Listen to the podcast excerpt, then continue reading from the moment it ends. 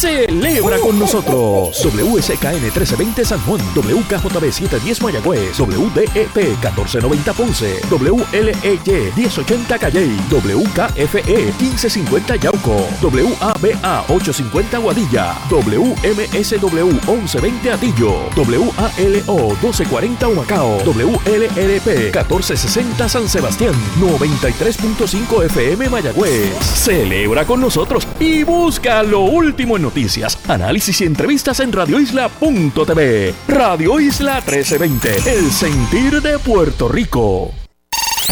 Media Power Group, Radio Isla 1320 y Radio Isla Network no se solidariza con las expresiones vertidas en este programa. Próximo en Radio Isla 1320. La pérdida de acreditación de la Oficina del Comisionado de Instituciones Financieras, un chequeo de datos de la afirmación del Fideicomiso de Comunidades Especiales que negó tener titularidad o jurisdicción sobre los centros comunales y las actividades de recaudación del CPI en su decimoquinto aniversario son los temas hoy en la próxima hora de Agenda Propia. Todo el mundo tiene su agenda políticos, empresarios, organizaciones e individuos. La nuestra, investigar, fiscalizar, incomodar, sacar a la luz lo que nos afecta o nos quieren ocultar. Estás en sintonía de Agenda Propia. Bienvenidos y bienvenidas a otra edición de Agenda Propia. Yo soy Damari Suárez y les invito a acompañarme a esta hora en el único programa en la radio puertorriqueña especializado en la investigación a fondo y en la fiscalización. Agenda Propia es un espacio producido por el Centro de Periodismo Investigativo en el que discutimos semanalmente de forma crítica el quehacer noticioso, económico y social del país. Manténganse informados sobre nuestras investigaciones buscando nuestra página www.periodismoinvestigativo.com. También nos pueden encontrar en las redes sociales, en Twitter, en Instagram y en Facebook como arroba CPIPR. En nuestra agenda del día hoy discutiremos dos historias publicadas por el centro. La primera es sobre la pérdida de la acreditación de la oficina del comisionado de instituciones financieras.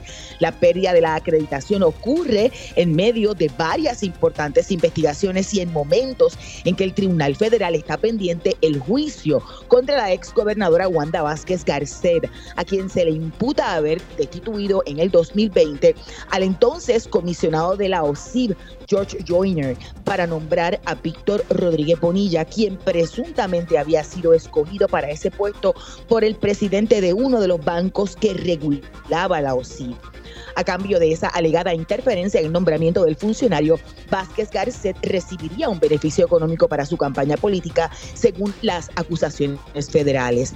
Además, en otros temas, hoy discutiremos un chequeo de datos que hizo el CPI sobre la titularidad de los centros comunales. Aunque hace meses el fideicomiso había rechazado tener la titularidad de los centros comunales o áreas recreativas, la firma de unos convenios de administración recientemente revelaron que sí la tiene. Finalmente, en la parte final del programa hablamos sobre nuestra campaña de recaudación de fondos más importante del año. Oiga, busca papel y lápiz porque te daremos detalles de cómo puedes apoyar al centro y celebrar con nosotras en el CPI nuestro décimo quinto aniversario. Iniciemos Agenda Propia. Esta es La Piedra en el Zapato la historia que lleva como título Pierde acreditación la oficina del comisionado de instituciones financieras, escrita por Luis Valentín Ortiz, reveló que en septiembre pasado esta agencia, que es la encargada de regular aquí en Puerto Rico las instituciones financieras, perdió su acreditación que mantenía desde el 1994 con la Conference of State Bank Supervisors. Saludos, Luis, bienvenido a Agenda Propia. Damari, y gracias por tenerme aquí en el programa. ¿Por qué pierde acreditación la oficina del comisionado de instituciones financieras? Explícanos un poco. Bueno, pues básicamente, ¿verdad? Publicamos esta historia recientemente sobre cómo el pasado mes de septiembre eh, el Conference of State Bank eh, eh, Supervisor, debo decir, o CSPS por, su, por sus iniciales en inglés, eh, retiró eh, la acreditación que, como bien dices, la, oficina tenía desde 1994. Esto es una, organización que se básicamente agrupa y regula todas las agencias de gobierno que, al igual que OSIF, regulan eh, las instituciones financieras en los distintos estados de Estados Unidos, incluyendo y, que incluye, ¿verdad?, a Puerto Rico bajo bajo la organización. Este, según los OSIF, nos dicen que ellos pierden la acreditación luego de un proceso de auditoría que se da de manera rutinaria cada cinco años, en el cual se encuentran deficiencias en su programa de examinación de bancos, básicamente lo, ¿verdad? la gestión que hace OSIF de auditar y regular eh, instituciones financieras aquí en la isla, eh, pues la auditoría que de la Organización de Estados Unidos encontró que OSIF tenía deficiencia en ese programa y deciden finalmente pues retirarle la, acreditación, ¿verdad? Como, como, dijimos el pasado mes de septiembre. Eh, más allá de eso, no dan detalles. Eh, OSIF también, debo decir que, que, que apunta un poco hacia la falta de personal y, y verdad y, la falta de oportunidades de entrenamiento y, de, y de condiciones salariales que sean eh, adecuadas para los examinadores de OSIF eh, y que pues la pérdida verdad la falta de ese, de ese, de ese recurso humano y también de recursos tecnológicos pues eh, imposibilitan verdad que la que la que, que OSIF pueda llevar a cabo sus funciones de regular un sector bancario en Puerto Rico que, es sumamente grande y, estamos hablando de más de 80 bancos y, miles de millones, ¿verdad?, en, de dólares en activos. Cierto es. yo sé que la, entidad reguladora federal este, confirmó al CPI que en efecto se perdió la acreditación, pero informó las razones. ¿O no? no, de hecho, eso fue un dato interesante, ¿verdad?, del, del, proceso de la historia. Eh, la, la organización no quiso verdad revelar detalles sobre sobre su auditoría ni por qué eh, tomó la decisión ellos dicen que, que nos debíamos comunicar verdad con OSIF y entonces es OSIF quien nos da eh, las razones verdad por las cuales según ellos pierden la acreditación debo decir que el informe de auditoría OSIF eh, mantiene que es confidencial y no lo compartió y pues comparten expresiones escritas verdad donde donde dan los detalles que, que hablé más temprano Deficiencias eh, según la, la, OSIF, y hablabas de la falta de personal y tecnología, pero esta, esta institución eh, regula a un montón de bancos, sobre todo con los cambios que entraron, que entró cuando se eh, permitieron la creación de bancos internacionales. ¿Esto puede afectar La, la, la, labor que realiza la, agencia o no? Definitivamente es una bandera, ¿verdad? Y habrá que ver cómo esta acción, ¿verdad?, contra los CIF eh, juega un rol, ¿verdad?, en, el rol de fiscalización, ¿verdad?, que, que ejerce los CIF. Debo decir que la agencia aseguró que no eh, se afecta en nada, ¿verdad?, las funciones que hace como ente regulador según según ley según la ley que, que establece CIF ellos dicen que, que pues el programa de acreditación es uno voluntario y que la pérdida de esa acreditación no no les va a afectar básicamente en sus trabajos, eh, a pesar de que, ¿verdad?, de las deficiencias que ciertamente identifica la auditoría, ¿verdad?, de falta de personal y, de tecnología. Como decía en la introducción, Luis, esto levanta una bandera porque esta desacreditación, por decirlo de alguna forma, la pérdida de acreditación se da en momentos en que están las acusaciones federales, donde se habló incluso de ese alegado quid pro quo que hizo la entonces candidata a la gobernación y gobernadora Wanda Vázquez con la dirección de OSIF por una institución bancaria que era regulada y estaba bajo investigación de la, de la misma OSIF. En este momento hay tres en sindicatura. Sí, no, definitivamente. Yo creo que, que ese es uno de los, ¿verdad? Una de las partes de la historia que, que, quizás pues más debemos eh, estar pendientes, ¿verdad? Este, sabemos que la OSIF eh, recientemente, sobre todo este año, ¿verdad? Una nota del Nuevo Día eh, que publica la, la colega Giovanni Isabel González, habla sobre cómo este año ha sido la, el año donde más intervenciones ha hecho la OSIF contra, contra bancos internacionales. Ya nosotros desde el centro publicamos eh, una historia como parte de la, de la investigación Paradise Papers de, de los Pandora Papers, debo decir, perdóname. Cierto es. Eh, hace unos años, ¿verdad?, eh, sobre cómo la proliferación de estos bancos internacionales y cómo se estaban usando estos bancos para negocios offshore, que pueden servir, ¿verdad?, para ocultar activos y otro tipo de, de, de, de ¿verdad?, ilegalidades en muchos casos. Así que eh, ciertamente es algo que, que debemos estar pendientes, ¿verdad?, a ver cómo esto específicamente afecta la, la, percepción que se tiene de OSIF, ¿verdad? Y las funciones que hace de, de como, como ente fiscalizador de, de todas estas instituciones acá en la isla.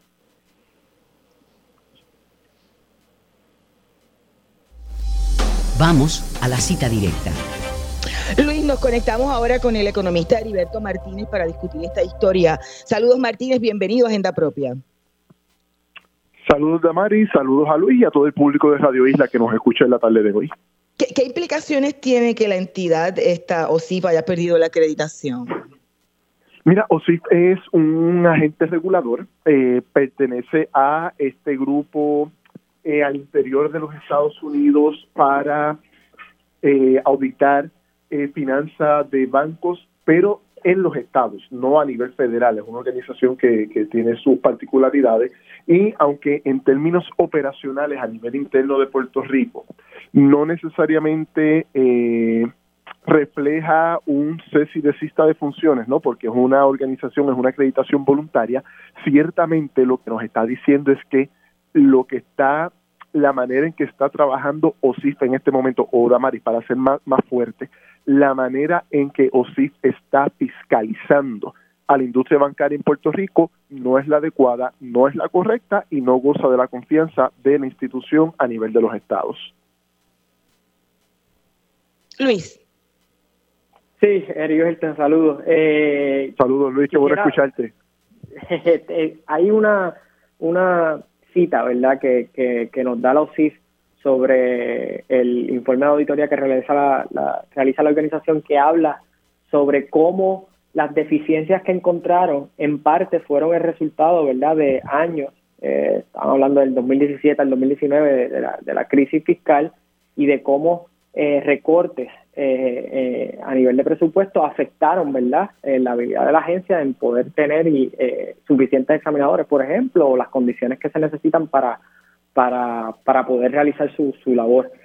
si nos pudieras hablar, ¿verdad?, quizás a los, que nos escuchan, ¿cómo ha sido, ¿verdad?, cómo fue ese proceso de recorte en esos años, ¿verdad?, en los últimos años, en los presupuestos y cómo afecta a OSIF y otros entes reguladores, ¿verdad? Porque recordemos que no es el único ente regulador aquí en el gobierno, hay varios y, y, pues han estado a merced, ¿verdad?, de, de, lo que ha ocurrido eh, en cuanto a los recortes presupuestarios. Claro, mira, Luis, para contestar a tu pregunta, recordemos que la el Conference of State Bank Supervisors, el CSBS, para, para eh, hacerlo por sus siglas en inglés, es una entidad que busca eh, reclutar organizaciones como CIF a lo largo de los estados para eh, convertir a las jurisdicciones en unos eh, espacios transparentes para la participación de la industria bancaria nacional e internacional al interior del territorio. ¿Qué ocurre? Como todo regulador, tanto en los Estados Unidos, en los estados y en Puerto Rico, esos reguladores necesitan eh, un personal técnico adecuado para poder cumplir con sus funciones. ¿Cuál es el problema que ha habido con OSIF? Que entiendo que la cita es eh, la correcta. Voy a hacer un poco de autocrítica social, Luis y Damari, a el entendido y a los consensos que se dieron en Puerto Rico durante los últimos 20 años. Por razones que no voy a explicar ahora, en Puerto Rico se corrió la voz y se hizo sentido común la idea de que los empleados públicos eran vividores, eran vagos, no trabajaban, que teníamos demasiado empleo público. Hablábamos también cuando estábamos en la universidad, 2005, 2006, hablábamos de el gigantismo gubernamental. Entonces, ¿qué ocurre? Nadie hacía el cálculo público, no se hacía de manera responsable de que de ese supuesto gigantismo gubernamental, 40 mil eran maestras, 15 mil en aquel momento, ahora mucho menos eran policías, otros tantos miles eran auditores de las diferentes reguladoras en Puerto Rico, pero nada, se creó este discurso que se convirtió en sentido común del aparente gigantismo gubernamental que tuvo su primer, eh, eh, por decirlo de alguna manera, su, su primer corte sólido con la Ley 7 del 2009. La Ley 7 del 2009 recortó 30 mil puestos de trabajo a lo largo de todo el gobierno con un único criterio, que fuera una persona que haya entrado a trabajar desde 1997 al 2008 en aquel momento. ¿Qué pasa? Muchas de las personas que se quedaron trabajando porque habían entrado antes del, del año 1997, hoy están en edad de retiro. Entonces no hubo eh, generación de reemplazo, no se va agotando la memoria histórica, se van quedando cortos las diferentes auditorías que tienen que hacer los reguladores en Puerto Rico. Después de la ley 7 vinieron otras, vino la ley 66 del 2014 que congeló todos los puestos de trabajo y que eh, prohibió eh, que se aumentaran los salarios para tener puestos de trabajo más competitivos al interior del gobierno, particularmente en áreas como seguridad, educación y las auditorías. Ustedes mismos lo pusieron en el artículo del Centro de Periodismo Investigativo.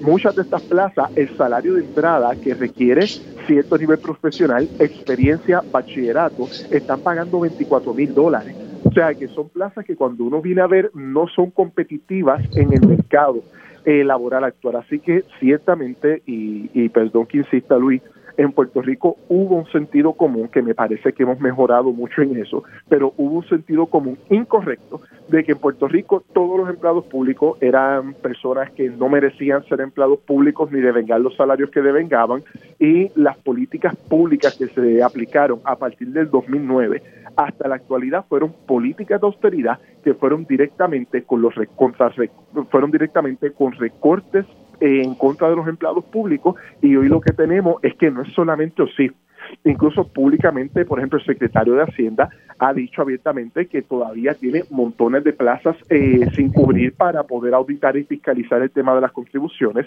AFAF ha reconocido públicamente de que muchas de sus posiciones y muchas de las tareas que hace AFAF tienen que ser subcontrataciones y contrataciones porque no tienen el capital humano en la institución para poder darle memoria histórica a la agencia. Así que de nuevo, coincido con esto, coincido con que uno de los problemas que debe estar teniendo SIF para lograr esta acreditación es la falta de recurso humano para cumplir con unas expectativas. Y es que eso se veía venir, o sea, porque, por ejemplo, eh, la OSIP tenía solamente ocho, ocho examinadores eh, en sistemas de tecnología de la década de los 90 se había publicado y tan reciente como ahora en agosto fue que se pudo aumentar a, a, 15. O sea que esto es producto de esa, de esa mentalidad de un gobierno más pequeño. Claro, entonces obviamente ahí vienen las preguntas que nos tenemos que hacer. ¿A quién le conviene el gobierno pequeño?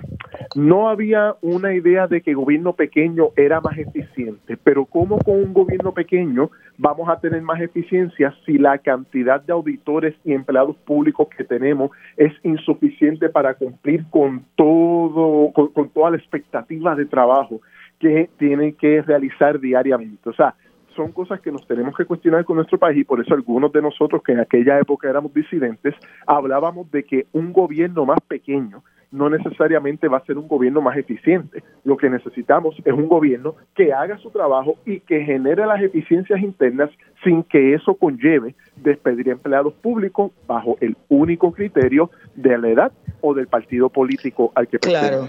La, la, ecuación matemática le, le, resulta 15 examinadores, aun cuando ya han logrado ¿verdad? Este, aumentar en 8, pero 15 para 85 instituciones financieras. Eh, mira, en términos de eh, cálculo, 15 es una posición mucho mejor en, en principio de que tuviéramos 8, pero aquí, Damaris, la pregunta es si esos 15 que vamos a tener ahora están eh, preparados, qué experiencia cuentan y lo más importante, y esta parte es importantísimo que todo el público le entienda, las instituciones financieras están a la vanguardia de los procesos tecnológicos. O sea, te pueden pasar cantidades trillonarias de dinero con el toque de un botón. Así que bien importante, no es que tengamos ahora 15, que de nuevo, lo ideal para, para continuar con los procesos de auditoría es tener esos 15 y aumentar a 20 o a 25 es también que esas personas que vayamos a tener ahí ahora tengan la preparación y tengan la educación continua suficiente para poder auditar unas instituciones que, de nuevo, ya hemos visto que tienen una capacidad de, ojo, no estoy diciendo que todas lo hagan, pero las que lo hacen, tienen una capacidad para ocultar a las personas que están haciendo transferencias multimillonarias de dinero. Tienen una capacidad espectacular de esconder eh, secretos de inversionistas. Tienen una habilidad nítida para transferir fondos de una entidad bancaria a otra transnacional, no al interior de Puerto Rico, sino de Puerto Rico a Panamá, de Panamá a Miami, de Miami a Nueva York en cuestión de minutos. O sea, estamos ante una industria que está en la frontera de la tecnología y es preciso que sí, no solamente se, se refuerce en recursos humanos, sino que también se refuerce en capacidad tecnológica. Eh, eh, no sé, quizá un poco, eh, esto se complicó aún más con la ley esa que creó la de los bancos internacionales. O sea, porque si o sí tenía falta de personal, es una buena política pública ampliar para que vengan la banca internacional que, que bueno, eh, ya lo decía hace más temprano Luis Valentín en, los Pandora, Pandora Papers, era, lo estoy diciendo bien, este, que encontraron, ¿verdad? Un montón de, de, firmas de cuentas offshore de esas.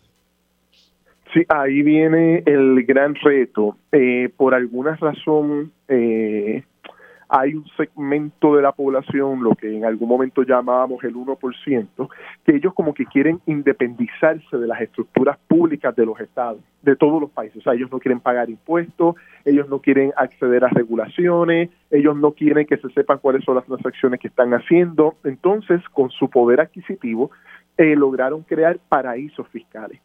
Y una de las críticas que nosotros estábamos haciendo en un momento dado con respecto a Puerto Rico y los temas de ley 20, ley 22 que están contenidas en la ley 60 es que, por ejemplo, la ley 22, mi posición siempre ha sido clara de que eso hay que eliminarlo. Pero la ley 20, que podía tener sus virtudes, también tiene sus sombras que hay que mejorar, ¿no? Y una de esas sombras es que permitió a instituciones financieras internacionales establecerse en Puerto Rico y muchas de estas instituciones financieras, er, eh, más allá de ser bancos, son fondos de cobertura, los famosos hedge funds, los famosos fondos buitres. Entonces, muchas veces utilizaban a Puerto Rico simplemente, o utilizan a Puerto Rico simplemente como un intermediario para esconder dinero de otras jurisdicciones y no tener que pagar contribuciones en esas jurisdicciones. O sea, lo que quiero que tengamos claro, porque esto es bien complejo, es que la manera, eh, o sea, la razón principal por la que instituciones financieras internacionales, ojo, no todas, pero muchas de ellas, van a lugares con leyes laxas como la de Puerto Rico, es para poder ocultar dinero aquí y no tener que reportar ganancia y pagar contribuciones en otros países. Esto fue el caso de los Panama Papers, ¿no? Montones de personas eh, con mucho dinero abrieron cuentas eh, en Panamá para depositar dinero allí, no tenían que pagar contribuciones en Panamá, pero tampoco pagaban contribuciones en el lugar de origen del ingreso o de la riqueza. Y eso lo que ha hecho es dinamitar los estados de bienestar y provocar políticas de austeridad en gran parte del mundo occidental. Y lo que tenemos que tener claro es que Puerto Rico es parte de eso y como responsabilidad ético-moral, nosotros tenemos que apoyar que hayan instituciones como CIP que sean mejores, más grandes, con mejor tecnología y tener gente allí de eh, probada integridad moral. Porque de nuevo, esto es un, este es un esquema financiero global que es sumamente complejo y difícil de entender. La reguladora no confirmó que, le quitó la acreditación en septiembre, pero no informó las razones. O sí ha dicho que, que, por esas deficiencias que encontró ¿verdad? en los exámenes a, la, a, las instituciones financieras, pudo haber influenciado en tomar esa decisión, por ejemplo, las acusaciones contra la gobernadora y contra eh, el dueño de un, de un, banco internacional eh, con sede en Puerto Rico, precisamente porque eso voló como pólvora en términos de, de, la información sobre lo que ocurrió o lo que alegadamente ocurrió, según las autoridades federales con la OSIF. Mira, bien importante, Damari, para contestarte eso, que tengamos bien claro lo que es esta organización. Quien regula la política monetaria y financiera en los Estados Unidos es la Reserva Federal y el FDIC como aseguradora. Digo esto porque esas dos instituciones tienen fuerza de ley para trabajar con estos temas. No obstante, en la visión federalista de algunos estados en los Estados Unidos, deciden crear esta comunidad de entidades reguladoras que son de los estados para poder contrarrestar lo que es el, el preemption de quién debe entonces eh, fiscalizar este tipo de entidad en un estado o en una jurisdicción como Puerto Rico. Digo esto porque al ser una organización que es una comunidad de reguladores estatales, lo único que les da garantía y respeto al interior de estos procesos eh, de fiscalización financiera es la transparencia. Por lo tanto, ellos no pueden darse el lujo de tener en su interior acreditada una organización en la cual una exgobernadora que hoy tiene eh, problemas con la justicia por la misma situación, eh, haya intervenido o haya forzado cambios al interior de esta institución. Así que ciertamente, de nuevo, organizaciones bona fide, organizaciones colectivas cooperativistas que están tratando de hablar de transparencia no pueden tolerar ni siquiera la apariencia de que hay una institución con visos de corrupción al interior de la estructura y por eso me imagino que inmediatamente se enteraron de la situación, fulminan la acreditación. Gracias a ambos, que tenemos que hacer la pausa. Escuchaban al periodista del CPI, Luis Valentín, y al economista Heriberto Martínez. Pueden buscar la historia de Luis en periodismoinvestigativo.com. Vamos a una breve pausa, pero manténgase en sintonía que al regreso hablamos sobre un chequeo de datos publicado por el CPI. Escuchas Agenda Propia. Agenda Propia regresa en breve. Ya regresamos con Agenda Propia. Estamos de regreso en Agenda Propia, el programa producido por el Centro de Periodismo Investigativo. Soy Damari Suárez y les recuerdo que siempre busquen nuestras historias en periodismoinvestigativo.com y en las redes sociales del centro. El fideicomiso para las comunidades especiales no tiene jurisdicción ni titularidad sobre los centros comunales. Esta afirmación fue la respuesta del fideicomiso a un requerimiento de información que le hiciera hace ya unos meses el CPI en medio de otra investigación sobre el estado de las facilidades recreativas y centros comunales tras el paso del huracán María. Sin embargo, Recientemente, la firma de dos convenios con juntas comunales en San Juan y Guaynabo revelan que lo que había comunicado la Oficina para el Desarrollo Socioeconómico y Comunitario, la OTSEC, y el Fideicomiso Perpetuo para las Comunidades Especiales era falso. Luis Joel Méndez González hizo el chequeo de datos y ya está conectado a través de la vía telefónica. Bienvenido a la propia Luis. Buenas tardes. Pues bien, aquí un poco quiero saber cómo es que de, haber dicho que no tenían jurisdicción ni titularidad, nos hemos encontrado con que hay titularidad y jurisdicción del fideicomiso sobre este asunto de los eh, entes recreativos y los centros comunales. ¿Qué fue lo que ocurrió? Sí, como bien mencionaste, durante el mes de septiembre el CPI publicó un reportaje de mi autoría en que eh, expresamos y detallamos el estado de los centros comunales en Puerto Rico a cinco años del huracán María. Y como parte de ese reportaje, obviamente acudimos al OPSEC y también al Fideicomiso en perpetuo de comunidades especiales y les preguntamos si tenían jurisdicción o tenían la titularidad de esas estructuras en Puerto Rico, a lo que en aquel momento nos respondieron que no. Nos enviaron respuestas por escrito, tanto por correo electrónico como por mensaje de texto. Igualmente nos explicaron mediante llamada telefónica que ese no era el caso. Sin embargo, hace una semana nos topamos con una publicación de Facebook en la página de la OPSEC, en donde se anunciaba em, que se iba a confiar, según ellos, la administración de los centros comunales em, debidamente organizados a juntas comunitarias y utilizaban como ejemplo un acuerdo que se le entregó a la Junta Comunitaria de los Filtros en Guaynabo y también a la Junta Comunitaria de las Curias en San Juan para un centro comunal y para un gimnasio respectivamente. Entonces el, el CPI comienza a indagar sobre lo que ocurrió descarga los, los acuerdos en que se entregaron, o más bien fue la de prensa que nos lo envió, y encontramos que el propio acuerdo indicaba que el fideicomiso era propietario y dueño en pleno dominio de ambas instalaciones. Así que en el acuerdo eh, el fideicomiso mismo contradijo lo que nos había indicado al Centro de Periodismo Investigativo en un principio, lo que evidentemente pone en relieve eh, que el, fideicomiso y los TEC sí tenían jurisdicción sobre estas facilidades, cuya directora, importante mencionar, es Thais Reyes. Pero, pero no habían dicho que era del, Departamento de Transportación y Obras Públicas. ¿Qué dijo si algo el departamento?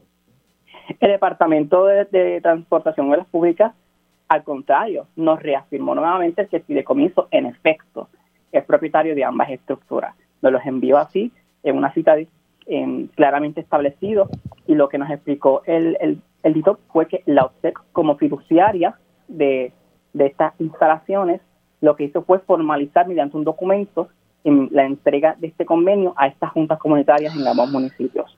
Lo que ocurre, para, para ofrecer un poco de contexto, es que, eh, y para que entiendan, el fideicomiso está, está, dirigido por una junta de directores. Y en esa junta de directores pertenecen varias agencias, entre las cuales está DITOP eh, y está OPSEC, y también está el fideicomiso, que es representado por Thais Reyes. Y entonces Dito votó en una, en una reunión que tuvieron hace unos meses para que efectivamente estos acuerdos se entregaran.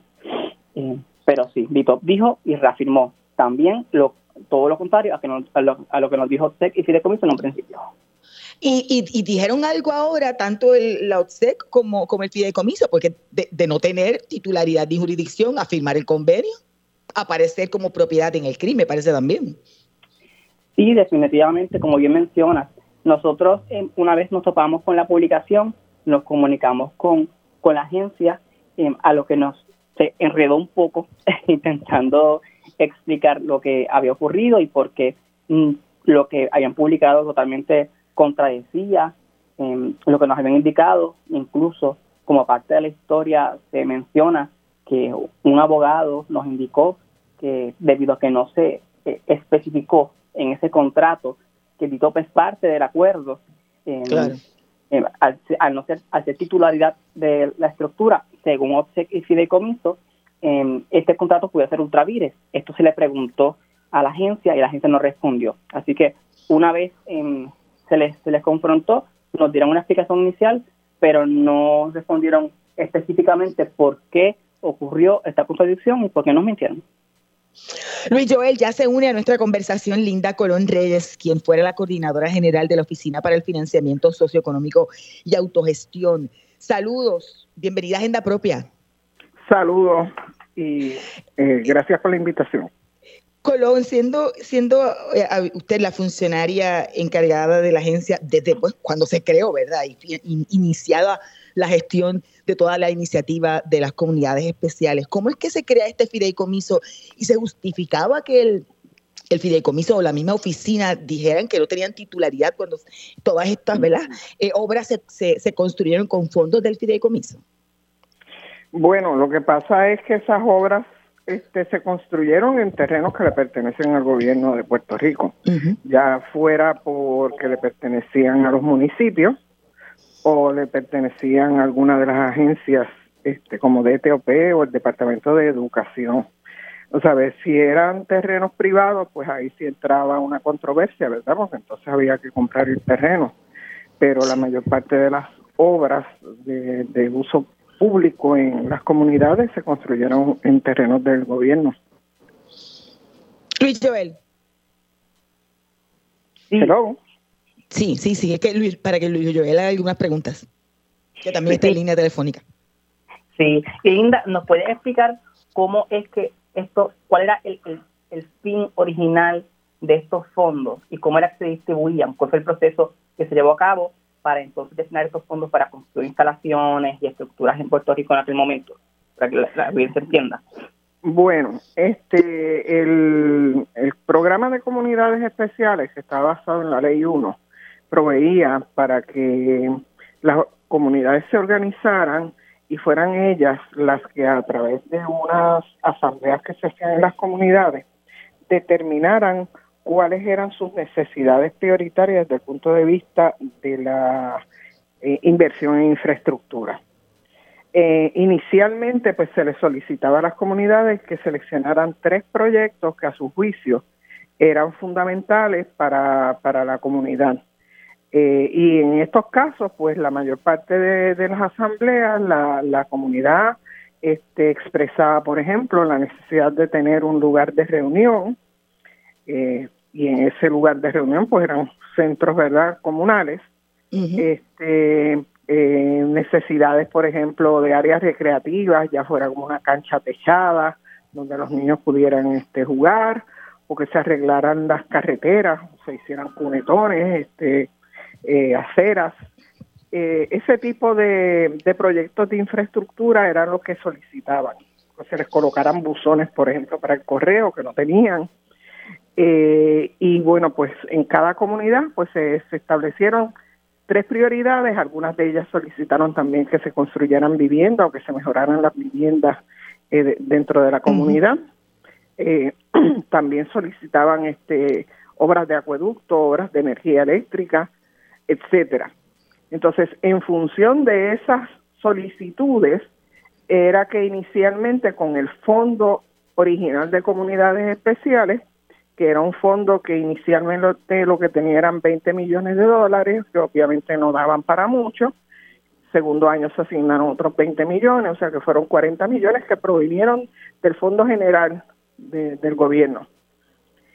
Y con esos fondos, pues, se hicieron asignaciones y llegaron a construirse como unos, unos este, 100 centros comunales, si mal no recuerdo. Eh, en algunos casos eran centros que ya existían y que lo que se hicieron fue repararlos, ¿no? Este, para, para que pudieran utilizarse. Eh, esos centros comunales normalmente estaban en algún terreno dentro de la comunidad que era terreno de uso público, ya fuera, por ejemplo, de, área donde había este ya inicialmente un área recreativa pasiva, ya fuera un parque o fuera una cancha, eh, o fuera un terreno que estaba al lado de la escuela. Ese, ese era el terreno donde generalmente se construían los centros comunales. Eh, había comunidades pues que no tenían áreas donde hacerlo, ¿verdad? Entonces pues tal vez había que comprar un terreno para poder hacerlo. Pero esa era la, la, forma original. Luego de eso, cuando se crea el fideicomiso de comunidades especiales, que se hace la asignación de, mil millones de dólares, de esos mil millones se asignaron seiscientos y tantos millones para construcción y reparación de viviendas, que era tal vez el problema más grande de las comunidades. Y el restante se separó para hacer proyectos de infraestructura como los que mencioné anteriormente, que ya se habían solicitado y para los cuales la oficina no tenía recursos. Eh, entonces, este, con ese dinero, pues se pasó a, este, construir aquellas obras que las comunidades habían solicitado. Eh, y esa fue pues la distribución que se hizo en términos iniciales. Quizá un poco ya casi tenemos que hacer la pausa, pero por ejemplo, en la investigación inicial que publicará Luis Joel en el CPI en, septiembre, se encontró mucha de esta infraestructura construida en las comunidades totalmente afectadas luego del paso del, huracán María y todavía cinco años sin que se haya arreglado. Eh, es una buena iniciativa, por ejemplo, esta firma de convenios para que sean administrados por las comunidades a la luz, ¿verdad? De esa ineficiencia que ha tenido el gobierno de poder darle seguimiento a, esa, a esas canchas, por ejemplo, eh, a esos gimnasios, a esos centros comunales. Bueno, a mí me parece que es una buena iniciativa en el sentido de que el propósito de la Oficina de Comunidades Especiales era fomentar el desarrollo de la autogestión en las comunidades y que las comunidades eh, con su liderato, ¿verdad?, eh, llevaran a cabo acciones que fueran en, favor de que estas comunidades este, tuvieran, ¿verdad?, unos espacios y unas actividades que le permitieran desarrollar sus destrezas de liderato y desarrollar sus capacidades para el, el fomentar, ¿verdad?, el beneficio de la comunidad. Así que en ese plano, entiendo que es positivo porque le permite a esa comunidad organizada llevar a cabo pues una serie de actividades que si no tiene un lugar donde reunirse no las puede llevar a cabo. Y le permite a su vez también desarrollar las destrezas de administrar un lugar. Ahora hay un, segundo componente verdad que hay que tener en cuenta es si los centros están abandonados y quien, a quien le corresponde arreglarlos, darles mantenimiento, es al gobierno, pues es importante que no se le pase un centro que está cayéndose en pedazos, ¿no?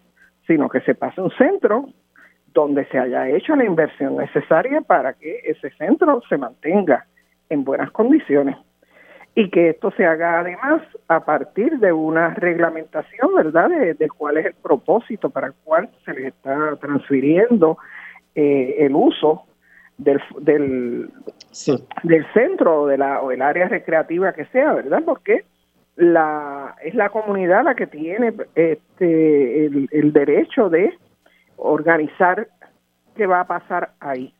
Ahora, igualmente, pues es sumamente importante tener oído en tierra, ¿verdad? En términos de quiénes cuál es el liderato, cuán organizada está la comunidad, porque si es una comunidad que no está organizada, pues pasarle un centro no es hacer nada, porque ¿para qué se lo está pasando si, si la comunidad no está organizada? Este tiene que ser una comunidad donde haya una organización y donde haya un interés de hacer un uso adecuado de ese centro y además que haya, ¿verdad?, una, una responsabilidad compartida entre el gobierno y la organización, porque tampoco ahora es que el gobierno, ok, coge ese centro y hazte tu cargo y mira a ver dónde sacas los recursos para poder hacerte cargo. Me parece que ahí eso no, eso no está bien. Gracias a ambos, que tengo que hacer la pausa de rigor. Escuchaban a Luis Joel Méndez, periodista del CPI e integrante de Report for America, y a Linda Colón Reyes, ex coordinadora general de la Oficina para el Financiamiento Socioeconómico y Autogestión. Ustedes pueden buscar la historia de Luis Joel en periodismoinvestigativo.com. Vamos a una breve pausa, pero siga en sintonía. Al regreso hablamos sobre el decimoquinto aniversario del CPI y nuestra campaña de recaudación de fondos de fin de año. Escuchas. Con agenda propia. Estamos de regreso en Agenda Propia, el programa producido por el Centro de Periodismo Investigativo. Soy Damari Suárez y te recuerdo buscar nuestras historias en periodismoinvestigativo.com, en las redes sociales del centro, así como en nuestro portal loschavosdemaria.com. Este año se cumplen 15 años desde que dos periodistas, Omaya Sosa Pascual y Oscar Serrano, fundaron el Centro de Periodismo Investigativo, lo que para muchos era un proyecto con poco o ningún futuro, por lo que significa, ¿verdad?, crear un medio y, en este caso uno sin fines de lucro. El CPI se ha convertido en uno de los medios más importantes del país y con resonancia en Estados Unidos, en América Latina y en otras partes del planeta. Este miércoles próximo es nuestro aniversario y lo celebramos en medio de nuestra campaña de recaudación más importante del año. Con nosotras para hablar sobre este tema ya nos acompaña Anet Ramírez, gerente de desarrollo del Centro de Periodismo Investigativo. Vamos a ver si la tenemos en línea. Saludos, Anet. Buenas tardes. Bienvenida. Saludos, Damaris, y gracias por recibirme. Bueno, vamos a empezar un poco antes de hablar de la, de la actividad de, de, nuestro quinceañero, la importancia de las campañas de recaudación para los operación del CPI? ¿Cuán importantes son? Pues son sumamente importantes al ser un, un centro, eh, una entidad sin fines de lucro.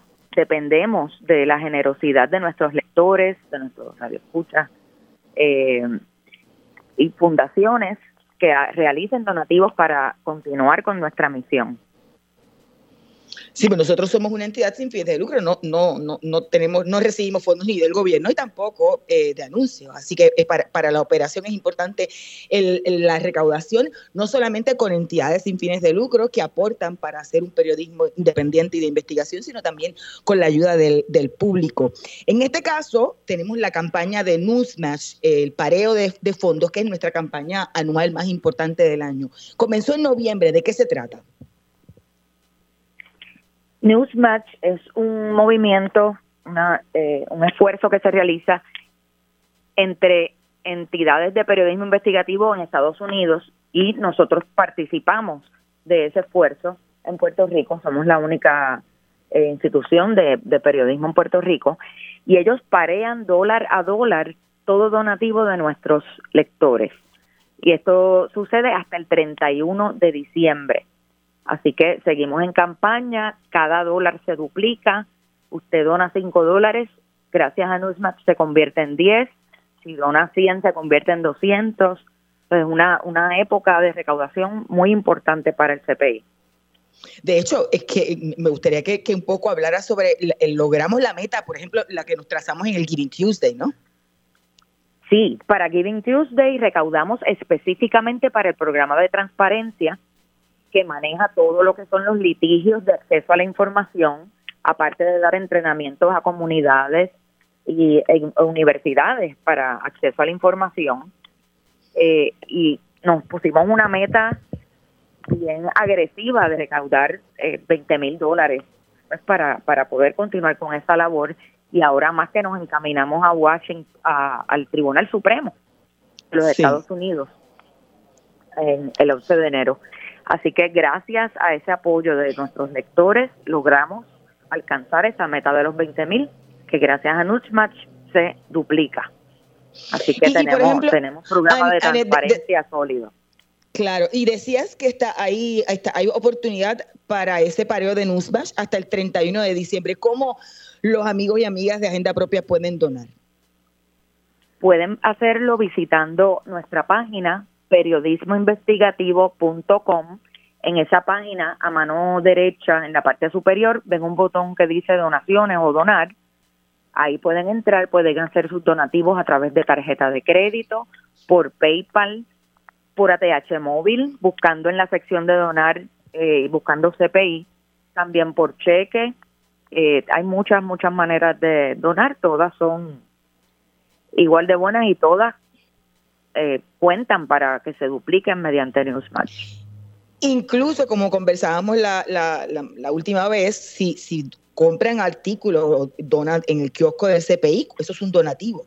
Realmente el kiosco eh, eh, eh, son donativos sugeridos. Si, lo, si donas en el, en el kiosco, también cuenta doble.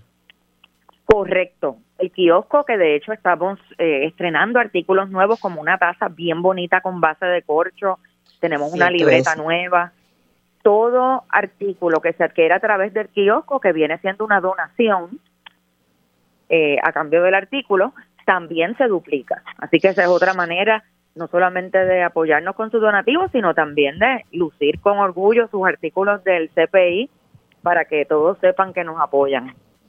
Y, y, y Anet, este próximo miércoles 7 de diciembre es nuestro aniversario y hay una actividad también de recaudación de fondos y para celebrar los 15 años del centro.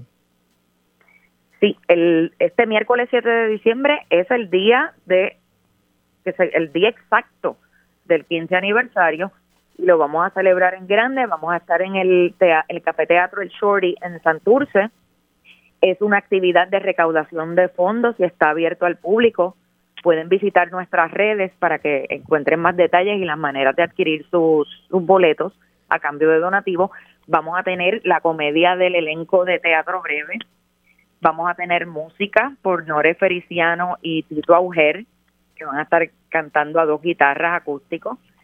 Y por supuesto para que eh, celebrar con el equipo del CPI todos estos logros y esta trayectoria de estos 15 años. Así que los esperamos a todos. Pueden buscar todos los detalles en nuestras redes, en Facebook, CPIPR, o Twitter. ¿Esto va a ser a qué hora? Esto va a ser a las 6 de la tarde este miércoles en el Café Teatro El Shorty, en la calle del Parque en Santurce. Y nuevamente, ¿quiénes van a estar? es un evento de recaudación, vamos a tener celebración y música y toda la cosa, pero usted también podrá darse su vinito y tapas este, en, el shorty. Nuevamente, ¿quiénes van a estar? El boleto, el boleto incluye una copa de vino de cortesía y tapas. Vamos a tener una variedad de tapas. Y nuevamente, ¿quiénes van a estar? ¿Y dónde pueden conseguir los boletos? pueden conseguir los boletos en las redes del CPI. Van a poder ver el, evento creado en Facebook, particularmente está el evento creado y ahí está el enlace para adquirir sus boletos a través de Eventbrite. Y vamos a tener comedia. Ah, perdón. perdóname. Sí que vamos a estar no solamente el equipo del CPI, sino el elenco de teatro breve y la música de Nore Feliciano y Tito Augel. Así que chévere, esto va a ser este próximo miércoles. Eh, Anet, vamos a repetir nuevamente las maneras en que los amigos y amigas de Agenda Propia pueden donar y ser parte de esta, la campaña de recaudación más importante del CPI, que es la de fin de año con el pareo de Newsmatch. Pueden hacerlo visitando nuestra página periodismoinvestigativo.com. Ahí entran al botón en la página, en la parte superior derecha de la página que dice donar y ahí pueden donar vía tarjeta de crédito, PayPal, pueden hacerlo a través del kiosco como mencionamos, está la dirección para enviar un donativo por cheque. Y también pueden donar ahora mismo vía ATH móvil, sección de donar buscando CPI. Y recuerden que todo donativo se duplica.